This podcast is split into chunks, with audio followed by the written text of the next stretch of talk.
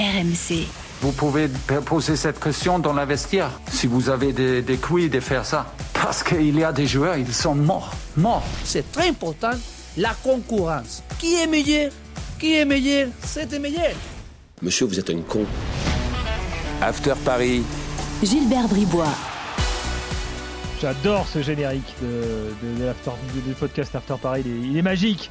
Et, et oui, le podcast After Paris est là comme toutes les semaines, un quart d'heure ou un peu plus euh, d'actu euh, du Paris Saint-Germain avec à chaque fois, vous le savez, cette saison, un, euh, un thème précis que l'on développe euh, en plus de l'after original que vous retrouvez tous les soirs sur RMC. Et tout ça, bien sûr, avec un casting royal dans ce podcast After Paris, emmené de main de maître par Jimmy Brown. Salut Jimmy. Salut Gilbert, bonjour à tous.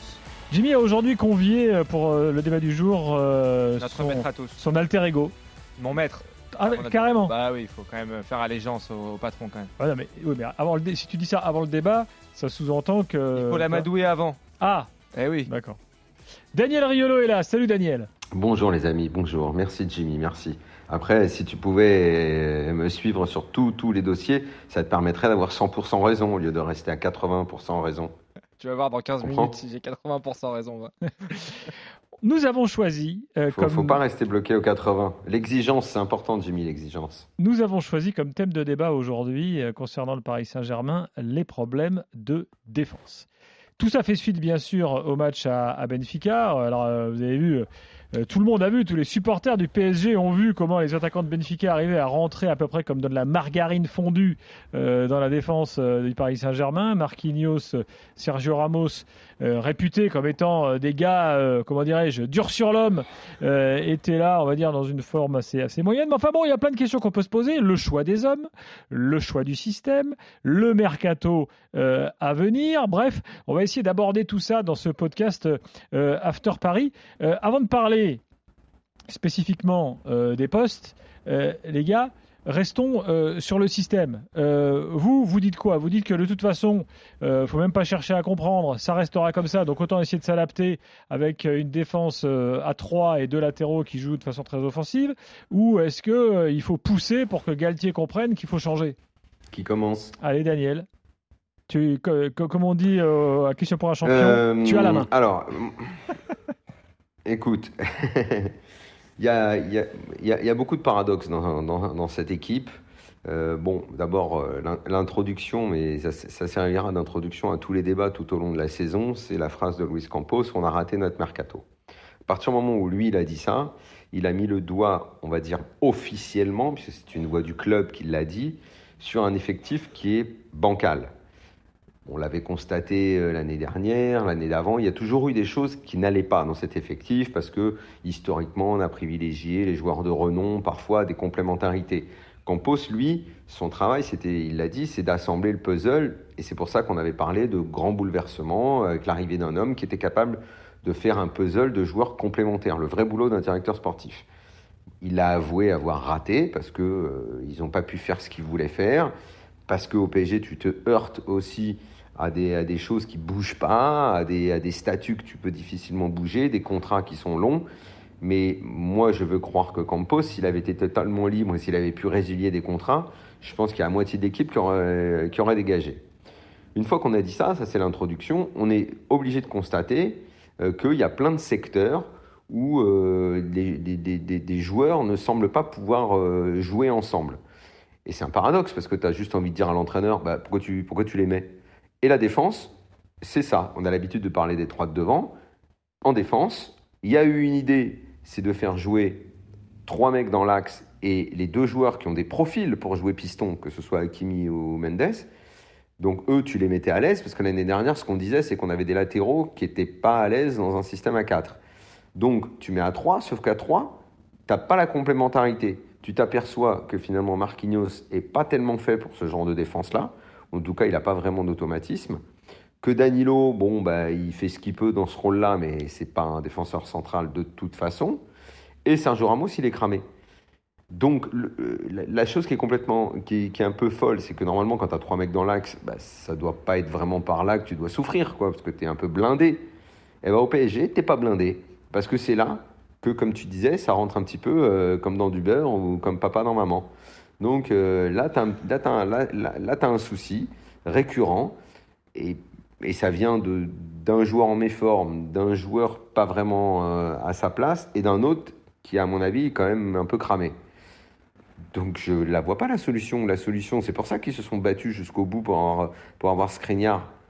Parce que peut-être qu'avec Skriniar, il passe à une défense euh, à Alors, 4 avec euh, Skriniar, Marquinhos associé Avant de parler des et que les, et tous les autres sautent et vont sur le banc. Tu vois C'est Euh, ça en fait. avant de parler des individualités, Jimmy, le système, tu dis quoi toi? Moi, je pense que c'est une. Moi, je faisais partie de ceux qui réclamaient toute la saison dernière, pour les, les raisons que Daniel a évoquées, un système à trois défenseurs. C'est ce qu'on réclamait à Pochettino pendant toute la saison dernière. Parce que, on le disait, on a deux pistons, euh, Hakimi et Nuno Mendes. De toute façon, je pense qu'ils ne seront jamais performants dans une défense à 4. On a pu le voir la saison dernière.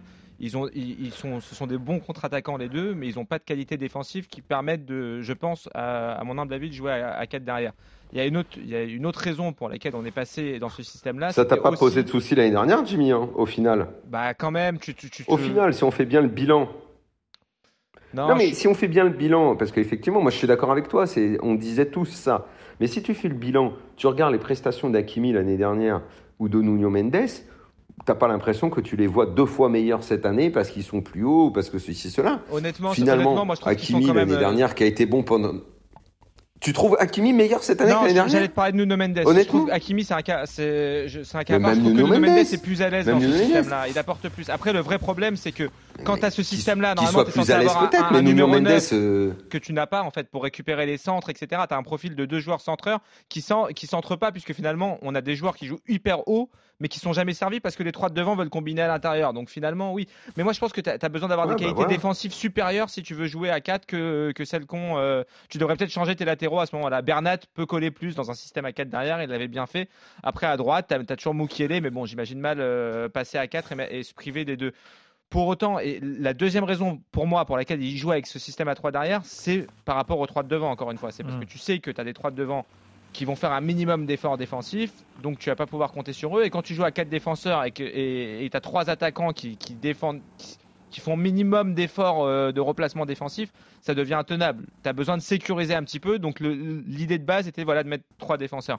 Mais tu en as parlé, Daniel. Alors que pas, tu- alors que t'as pas l'effectif pour, puisque tu n'as pas les, parce que t'en as pas 6 en pas vrai. t'as pas l'effectif. Normalement, pour- une équipe de foot doit être construite avec avec des doublons. avec des doublons. Exactement. Et en l'occurrence, là, t'es- le, le club le plus riche du monde, ou le deuxième plus riche du monde, n'a pas été capable de, mettre, de faire des doublons dans- pour, cette- pour sa défense. Oui, et puis moi, ça C'est me- vrai que dit comme ça, tu peux dire, Luis chez les Campos il y a quelques minutes, mais moi je trouve que c'est un peu facile en fait. Les prêter. Luis Campos, il arrive, il se présente comme s'il avait au- aucune responsabilité là-dedans en fait. C'est quand même lui le directeur sportif, c'est quand même lui qui est aux manettes à un moment donné. Mm. Et il arrive, il nous explique non, on a foiré. Bah oui, mais c'est toi qui as foiré, mon pote. Pourquoi Mm. t'as foiré? Déjà ça, j'aurais bien aimé Ouais, mais non, comment tu voulais euh, Arrête, Jimmy. Comment tu voulais qu'il en... et tu voulais qu'il vire Ramos?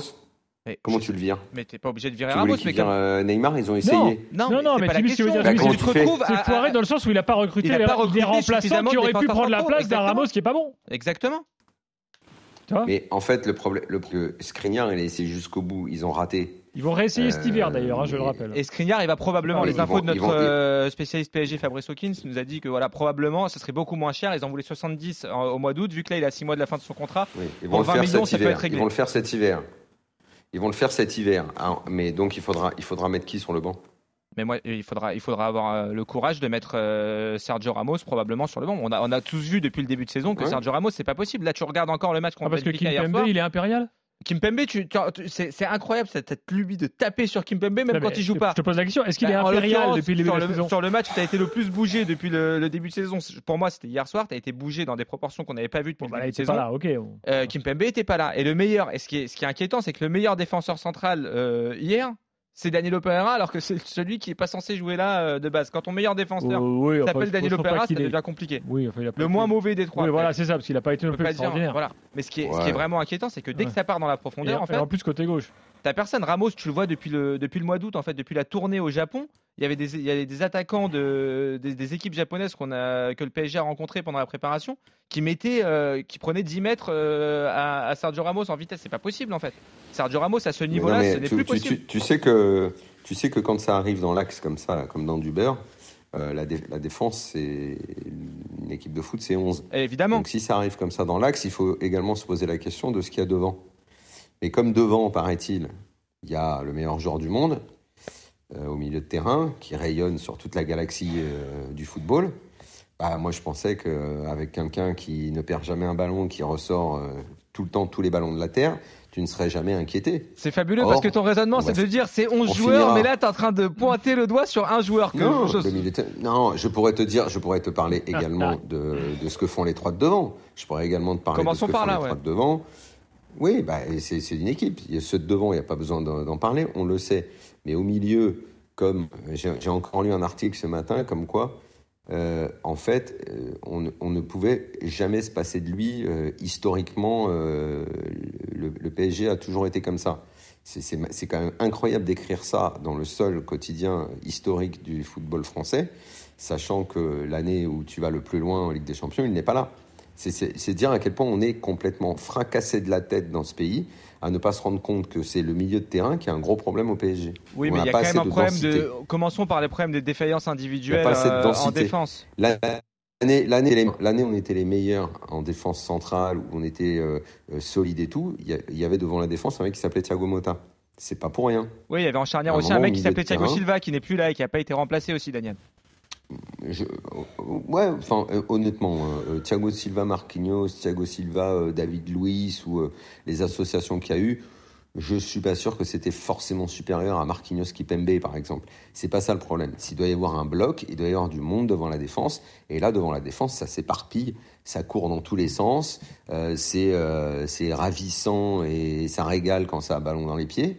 Mais le football, c'est pas que ça. Mais visiblement, puisque tout le monde en France est d'accord, continuons à regarder, continuons à regarder mais quand tu as une charnière comme ça avec trois joueurs, terrain euh, euh, transpercé. Je rentrerai pas sur le débat de l'homme du match encore, qui a été nommé homme du match hier par l'UEFA. Il est reparti avec son trophée qui lui allait à ravir aurait- ça d'ailleurs. aurait dû être Mhm. Messi contre Benfica. Euh, je, oui, on aurait, moi, je trouve que Verratti a fait un match exceptionnel hier Ou soir. Donnarumma aussi, Donnarumma éventuellement. aurait pu. Mais pour revenir sur les- les- les- le cas des- de la défense, en fait, tu as des vraies, je pense, défaillances individuelles. C'est inc- incroyable hein, de, de- de penser que match exceptionnel, c'est incroyable. C'est vraiment, c'est, je sais pas. Écoute, il y a- moi, moi, je, moi, je, moi, ça, je pense que sans lui, il le perd hier le je match. comprends pas. Je pense qu'il il colmate beaucoup, il colmate peut- peut-être même un peu trop, parce qu'autour de lui, c'est Bah, surtout, que, surtout que la dernière occasion et le dernier but qu'ils ont failli prendre, c'est un ballon perdu de lui, non? Le- Le dernier, la dernière occasion, là, quand il va tout seul et, et Qui qu'il bute faute. sur Donnarumma, le ballon perdu au milieu, c'est qui? Ah non, Ah oui, mais après, non, non, oui, non, oui, le oui, non, je suis dernier- la d'accord avec dernière toi. occasion Mais justement, parlons, parlons de cette Le ballon occasion. perdu au milieu, c'est qui en fait? Où Ramos, il a, il a C'est- c'est 3 qui le mètres ballon d'avance. Non, mais Ramos, il a 3 mètres d'avance au départ et il arrive avec 3 mètres de Ok, retard à l'arrivée. À la base, qui perd le ballon? Oui, je suis d'accord. le, qui perd le ballon C'est Verratti qui perd le ballon. Mais après, quand Euh, t'as trois et- défenseurs et, à la dernière minute, il faut... et qui fait la faute Qui fait la faute qui donne un coup franc Qui fait la faute qui donne un coup franc dangereux à la dernière minute? Écoute, Une moi, je faute pense. que- absurde qui limite aurait dû être accumulée accumulée et prendre rouge. Non, C'est exactement, en fait, c'est exactement la même chose de qui fait la faute. Qui fait la faute qui amène le dernier coup franc en 2017 au Camp Nou Qui fait la dernière faute qui amène le dernier but c'est trop facile, Daniel. Moi, hier, je pense que c'est La une même faute personne. intelligente qui fait. Qui, Hier- hier- hier- la même Hier personne. soir, ils qui sont, fait, ils sont en qui fait la- déséquilibre. S'il Ah, fait pas ça c'est une faute intelligente. s'il fait pas celle faute, qui donne une le coup occasion franc. dangereuse. Celle Ouais. qui donne le coup Moi, je franc. pense que oui, t'as une, t'as une occasion très Celle dangereuse. qui donne le coup franc, c'est une faute intelligente. Oui, parce qu'ils sont à la rue sur la fin de match et si- sur cette, sur cette occasion-là, Euh, notamment. non, Jimmy, excuse-moi, mais Ah là, C'est comme le dernier ballon. C'est comme le dernier ballon sur le troisième but à Madrid l'année dernière. C'est intelligent. La passe, elle est intelligente aussi. il arrive plus à accélérer. vous êtes complètement malade. il vous arrive, êtes malade en non, fait. mais il n'arrivait plus à accélérer. C'est pas une faute intelligente. hein. C'est juste que là, il est complètement, euh, il se fait, il se fait, il se fait, il se fait déposer. En Et fait. rega- re- revoyez l'action tranquillement. Moi, je me suis faute revu, intelligente j'ai quand revu, tu donnes un coup le franc match. comme ça. Moi, j'ai revu le match encore euh, ce matin. Je te le dis. On se refait l'action si vous voulez de la surface. Les fautes intelligentes, c'est elle- il est centré. Ça part. Je te jure que il y, a- un danger énorme s'il fait pas faute. Il y a un danger tu énorme. rigoles, ça peut donner un coup franc à occasion, Jimmy. Non, Revenons à la défense, parce que notre débat, c'est la défense. Ces coups francs-là, c'est toujours, ça peut C'est toujours pas, être très c'est dangereux. pas de revenir parles. lance-flamme sur Verratti. C'est pas l'idée. Voilà. Moi, Voilà. je pense qu'il y a des sur la défaillances défense. individuelles sur la défense. Et normalement, tu as une complémentarité. C'est-à-dire, sur ces trois, tu en as un qui est plutôt solide, un qui peut jouer libéraux. Moi, j'aurais pensé que le libéraux naturel, ça aurait été Ramos. Et donc, tu aurais masqué un petit peu ses qualités, de, ses défauts dans le, en termes de vitesse. Parce que c'est pas possible en fait de le mettre stopper droit, c'est pas possible parce que il y a Ouais, il toujours un déséquilibre avec Ramos, Hakimi. ouais. Bah oui, euh, Ramos il doit être dans l'axe des trois. On a fait un, Oui. un podcast que je vous invite à écouter, excellent sur Sergio Ramos. Euh, on ne peut, il a plus les jambes en fait pour jouer à ce poste-là. Et, euh, et on nous dit souvent, euh, c'est euh, encore Fabrice et Arthur qui sont dans euh, l'excellente cellule PSG qui, nous, qui me disaient Ramos, c'est le joueur parmi les 11 qui reçoit le plus de consignes de Christophe Galtier pendant un match. Parce qu'il est, toujours, euh, il est toujours à la limite. Mais en fait, déjà, installe-le là. L'argument que nous a donné Galtier en conférence de presse, c'est je veux Marquinhos euh, au milieu des trois parce qu'il peut s'incorporer au milieu de terrain, en fait. Pour la qualité, pour, euh, pour pouvoir avoir un joueur de plus ponctuellement euh, au milieu. Moi, je pense que Ramos, il peut tout à fait jouer ce, ce rôle-là, ce qui permettrait de, de mettre Marquinhos. Ah non, Axe non droit. jamais de la vie. Pas ça. Bah alors, alors dans Non. ce cas-là, Non, non, jamais de la vie. alors dans ce cas-là, tu le mets pas du tout. Dans ce cas-là, tu le mets pas du tout et t'installes Skriniar peut-être quand il va arriver au- à ce poste de, de libéraux et tu remets Marquinhos parce que Marquinhos ça va pas à ce poste-là. On est d'accord, Daniel. Euh, Marquinhos au poste de libéraux, je sais pas si c'est le brassard, si c'est ce passage à la défense à 3, etc. Mais on a, on reconnaît pas le Marquinhos des saisons précédentes euh, au PSG. Il est vraiment en dedans en, en ce début de saison. Et tu as besoin d'avoir un des trois qui, surnage un petit peu. Et là, tu as aucun, en fait. C'est ça le problème. C'est que parmi les trois, tu as aucun qui, est à son, top niveau. Ramos, on est tous d'accord pour dire qu'il est cramé. Kim Pembe, avant sa blessure, c'était compliqué. Pareil, on sait qu'il y a toujours ces problèmes de, prolongation de contrat, de statut dans le vestiaire, la grille salariale, etc. Et il n'est pas ultra à l'aise. Et Marquinhos, depuis qu'il a le, le brassard et depuis qu'il a ce poste-là au milieu des trois, bah, ça va pas non plus. Il n'est pas, il est pas souverain. T'as pas un défenseur, un des trois centraux qui est souverain, qui est costaud. C'est, vraiment problématique.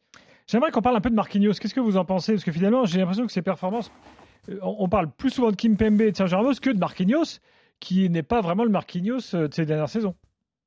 Il est moins bon. Incontestablement pour moi. Daniel, t'es d'accord? Oui, oui. Oui, oui, bien sûr, bien sûr, bien sûr, bien sûr. C'est. Donc en fait, il y a un problème. Il y a un Je- problème je- Regardez, global, revoyez le but hier soir. Revoyez le but Non, hier mais je pense qu'il est, je pense qu'il est fait pour jouer à 4.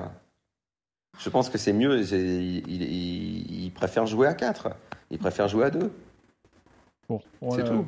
Oui, bon, il y avait eu l'essai aussi euh, le milieu Il- défensif, rappelez-vous. Enfin, bon. C'est un problème. donc, donc, pour conclure, le Bah, il mercato, on fait quoi meilleur que dans une défense à 3. Pour conclure, au mercato, on fait quoi Bah, on va faire euh, Il faut deux défenseurs centraux Skriniar. Ou, ou Skriniar, ça suffit?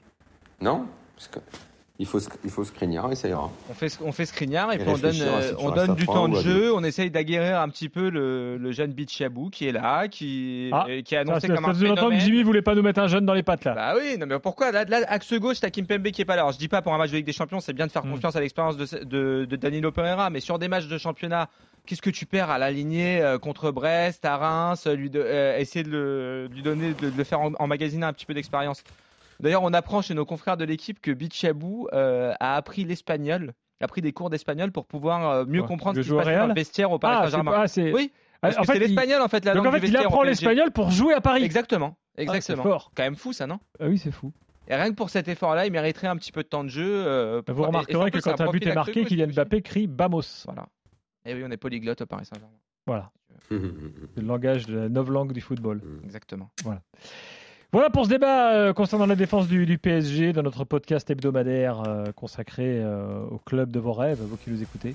Euh, on revient la semaine prochaine. Merci Jimmy. C'est un club qui fait rêver, c'est normal. Merci Daniel. à la à semaine prochaine. Bye bye.